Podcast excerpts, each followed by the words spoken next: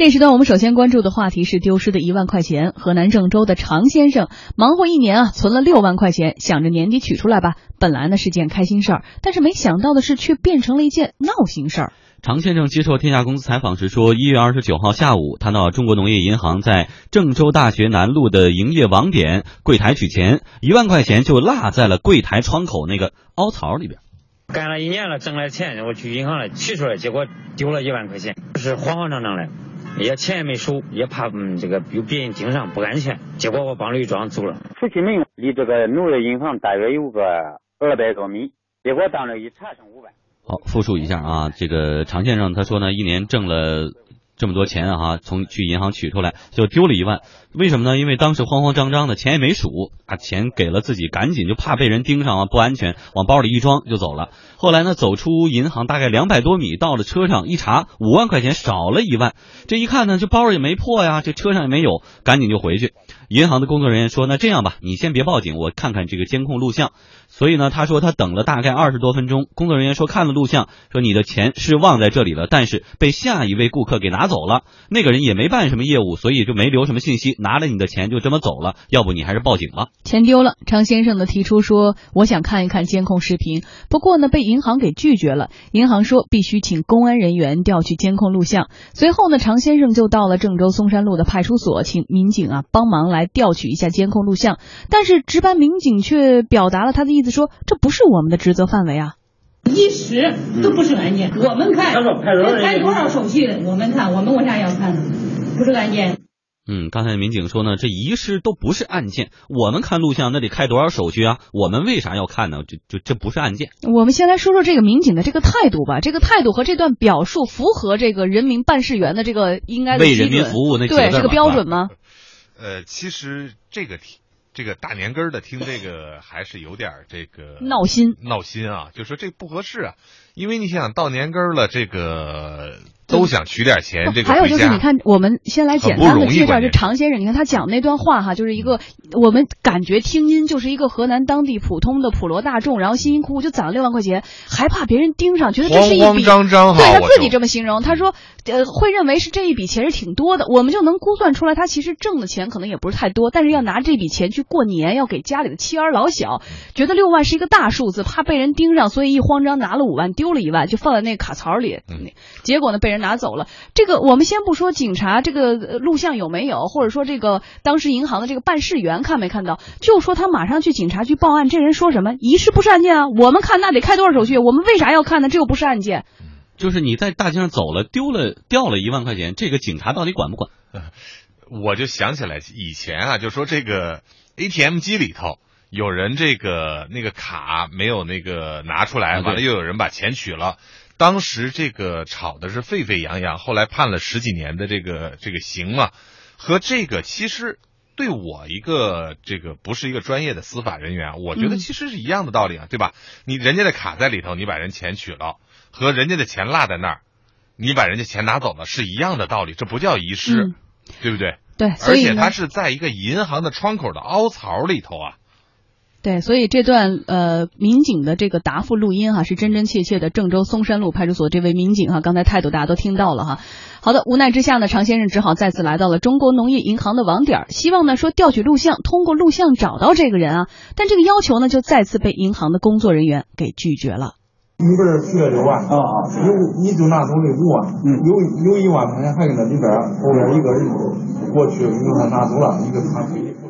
嗯，这位银行工作人员呢，也是有一些口音啊，为大家转述一下他的意思。他说：“你不是取了六万吗？你就拿走了五万。”有一万块钱就就落在这里边了。后来一个人过去就给你拿走了，一个穿黑衣服的人。但是你要看这监控啊，我不能给你看这监控，因为我们有规定，这必须司法人员才能看这个监控。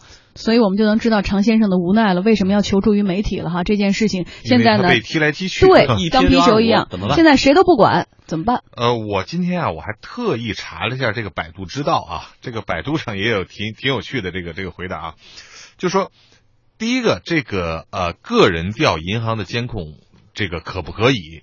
银行的回答是没错的，就是说，呃，只有公检法、工商税务这些这个机构可以去调这个监控录像，因为保护大家的隐私。对，否则这个个人这个调监控是不合理、不合法的。所以银行拒绝，这个我觉得是合情合理的，就是我不能违法。嗯，问题出在说，那公检法司也拒绝。对，你也拒绝，这个就有问题了，对吧？刚才我们也举了例子，说那个钱这个卡在这个这个机器里头，你把钱取了是违法。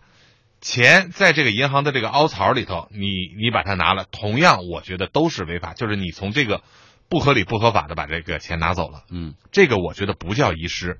如果我丢在了另外的其他的这个公共场合，这个我觉得可以定定义为叫遗失。哎，同样这个过程当中，银行的柜员有没有责任？你是不是尽到了提醒说，嗯随身的物品、身份证啊、银行卡都都要带好？你这句话说没说？哎包括你当时看没看见？对，通常这个时候呢，呃，我去银行取钱的时候，人家都会提醒一下，对说你看啊，别哎别别落了什么东西啊，都都收好了，别着急。，请您对我的服务点击好评良好。对，然后呢，我就发现这个百度这个知道也挺有意思的啊，他专门就问了一个问题，说那如果这种情况我们怎么办呢？哎，我一看底下竟然有九个律师回答，嗯就说出现这种情况你应该怎么办啊？嗯，这九个律师的这个回答呢，综合一下。呃，综合一下有两类，嗯第一类，这个向这个政法委、纪委，就是公安机关的上级部门投诉反映，这是第一类。第二类呢，这个是九个律师里可能有七个律师都这么说。说，哎，对你告他去，对吧向？上级部门对反映。你向这个公安的上级去告他，这是律师啊，纪检部门。对，这是律师的正式的这个、这个这个回馈啊。还有另外一种回答是，还有另外一种回馈呢，就是说你去法院起诉，嗯，然后呢，让法院去调这录像，这个也是挺无奈的一个事儿。就是这两类这个专业人士的这个回答哈，其实我觉得都有点无奈。嗯，更无奈的可能是这位常先生了。眼看着哈，这马上就要过年了，接下来怎么办呢？来，我们听一听我们经济之声的这个签约的律师是怎么说的哈。嗯，哎，但是在这里有一个小细节哈，因为昨天晚他这个常先生告诉我们说，昨天晚上事情呢有了进一步的进展，说银行的工作人员给他打电话说，特殊情况是可以给你看监控的，但是你不能拷贝，不能拷走，只有公安机关才能处理。也就是说，常先生虽然可以看这个录像，但是不能拿着这个证据去公安机关报案。经济之声特约评论员包华律师说呢，在产生争议的情况之下呢，客户要求查看监控录像是合理要求，但是目前看来呢，两边都在推诿。监控录像它存在的意义就是查询。如果说啊通过合理的途径或者通过必要的途径进行查询的话，那么监控录像本身意义就不存在了。那么第二一个来讲，我们现在这个事情里面所核心的内容就是我们通过什么样的渠道来查这个事情。银行这边是给的答复呢是说必须由公检法机关来查，也就是说银行设置监控录像的核实的手段。只有通过司法途径才可以查，就会存在一个查询的程序上的一个成本。比如说我到法院去告，比如说我到公安局去报警，只有这样才能够进行查询。而这个查询成本对于普通的储户来说，其实是成本比较高的。第三个方面，刚才所谈到的公安机关的答复说不构成案件，所以不能查。他其实答复的意见是这样的，就是这个事情本身不构成刑事案件，公安机关基于侦查的职责，没有义务去查这个事情。如果说确实没有拿走的话，那么意味着银行基于合同还少付了一万块钱费用，那么他需要及时支付，这个不构成任何刑事案件。但是如果查询到的事实有证据表明这一万块钱不是储户拿走了，是其他的在这个场所里的其他公民个人拿走了，那么就构成刑事案件了。所以这个案件不是说呃因为不构成刑事案件所以不能查，而是说查完之后才知道是不是刑事案件。包华律师说，银行的做法虽然不违法，但是实在是不合理。在客户提出异议之后，银行应该协助客户了解基础事实，真有问题的情况下，应该协助客户报案，这才是金融机构应该给客户提供的服务。而在这个事件当中，银行贴着法律的底线啊、行业的底线等等规定提供服务，这个质量是乏善可陈的。如果银行认为这个钱是被其他人拿走了，那么银行需不需要报案？如果银行报案的话，公安机关一定会介入调查，因为证据在银行手上。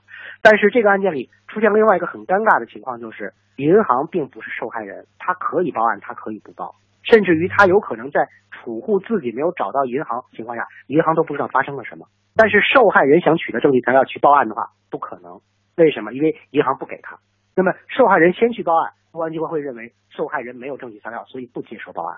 这个事情就变成程序上、从规则上就启动不了了。那么我们就要问一个问题：怎么会出现这样的情况？问题的症结到底在哪？我们的制度在设计的时候是不是存在一些问题？我作为储户，我要看这个监控录像，那这个规定是银行那边说了算呢，还是说有相关的这种法律或者是条文有明确这样的规定，说你必须要走那个公检法的那个程序，你才能来看？没有。公安局、检察院、法院、公检法系统有法定的调查职权，也就是说，银行你不管有没有文，只要是我公检法机关来调取，你都必须得给我，这是他法定职责。但是在法定职责基础之外，银行还需要或者还愿意把自己的资料交给谁，那是银行自己约定的。我只想跟银行去核实一个事实，到最后没有第三方介入，这个事实通过储户跟银行之间就不能够自行核实。我认为这种设置方法实际上降低了我们的社会的运行效率，而且我们社会的自我管理的职能彻底丧失了。你能不能查我一天的录像？当然不可以。但是如果说你在哪个时间段上，大概是什么什么情况下，我查你这三五分钟的录像可不可以？我认为啊，完全合理。我觉得银行作为储蓄机构，尤其是在为我们的储户提供金融服务的情况之下，有义务向我们的储户来证明自己的服务是完整的，自己提供的服务是安全的。其中就包括了我们现在所谈到的，在这个公共场所中的视频采集。对于公安机关的答复，包华律师呢也不认同。公安机关的说法，我觉得也失去本位。这个事情其实未必是一个刑事侦查案件，它有可能只是一个借助公权力机构来进行行政调解的这么一个事务。行政调解也是公安机关的职能。那么在行政调解职能角度上说，调解的前提就是要查明事实，查明事实的前提就是看一眼录像嘛。面对眼下的情况，常先生有些懊恼，说自己怎么这么不小心摊上这么个事儿，但实在是太无奈。家里面也都是埋我说，你七十岁了，在银行里取了钱能再丢一万块钱，都是都是埋。现在我确实是心情不好。包华律师说呢，在这种情况之下，用户呢可以走司法途径，但是这样势必会耗费更多的时间精力，而这个问题呢，明明可以有更有效的处理方式。这个事情如果到最后的结果就是，第一，我只能去告银行。我跟银行说，我有一万块钱没提走，银行说你提走了，好，拿证据材料，拿证据材料出来之后，把视频材料作为证据，银行作为被告来提供，在民事案件中先取得证据，取得完证据发现是第三方取得了，好，我们再拿这个证据材料上公安机关去报案。而这件事情如果从刚开始发生到最后公安机关介入，至少得三到六个月。但是我想请问一下，是不是我们所有的在社会中发生的这样一些事物，都必须通过司法途径来解决？嗯，这个过程当中就非常像春晚的一个小品当中说到这个呃钥匙丢了，然后请开锁公司来开锁，然后开锁公司说你得提供这个证件证明这是你家呀，人说你开开门，我家里有证件有户口本不就证明了吗？那人家就说你得先证明我再开，你那个说你得先开了我才能证明。嗯，所以呢，这个有时候往往去陷入一个一个死结的时候呢，我就我就想起来这个管理上经常说啊，这个管理有善恶，就是你看银行的这个管理也好，这个开锁公司的这个管理也好，我们去服务的是谁？我们为这个被服务者创造的是什么样的价值？你看刚才的开锁公司呢，就是说我本身为人家创造的价值就是说。解决人家的问题，但是你一定要在安全的前提下。但是说我我什么也没带，这个东西你你明摆着看着我在这个门口呢，对吧？你说这个我我我不行，我把这个幺幺零叫来，这个在警察的监督下，我把这个门打开，那你也是提了一个建设性的一个方案，对吧？你说银行银行的反馈是说，你的钱的确被人拿走了，对吧？我要积极的帮你去。为你去这个想办法，说，你看啊，这个我们得把这人抓到，对吧？那这样就不会刚才产生到包律师说的，说那我就只有先，如果这个这个常先生愿意，那他唯一的渠道就是只有去告这个银行了。但是律师费加一块顶不顶上你那一万块钱呢？对，所以说绕来绕去，就是说，如果银行你可以站在你的储户的。立场去想这个问题，帮助储户一起去报案，一起去解决问题。那即便是真的最后储户这个钱丢了，他心里也是暖暖的。对，呃，在服务的过程中有没有服务意识，有没有尽到提醒的职责，这是银行方面。其实也不仅是银行哈，我们刚才看到的，比如说我们说到郑州松山路派出所的这个办事民警哈，我们调出来的这段啊，他当时答复的这个录音啊，我们看到，呃，是不是有一个服务意识？对我们的很多的这种行政机构来说，是不是也应该值得反思？当然，对于这个常先生来说，现在呢，可能我们律师给出的几条路都不太。非常的适合他的一个情况哈，我们也希望经过了这种主流媒体的报道之后呢，也希望有更多的人哈能够过好年，拿到自己应拿的，也希望呢我们的各个机构，呃越发的有服务意识。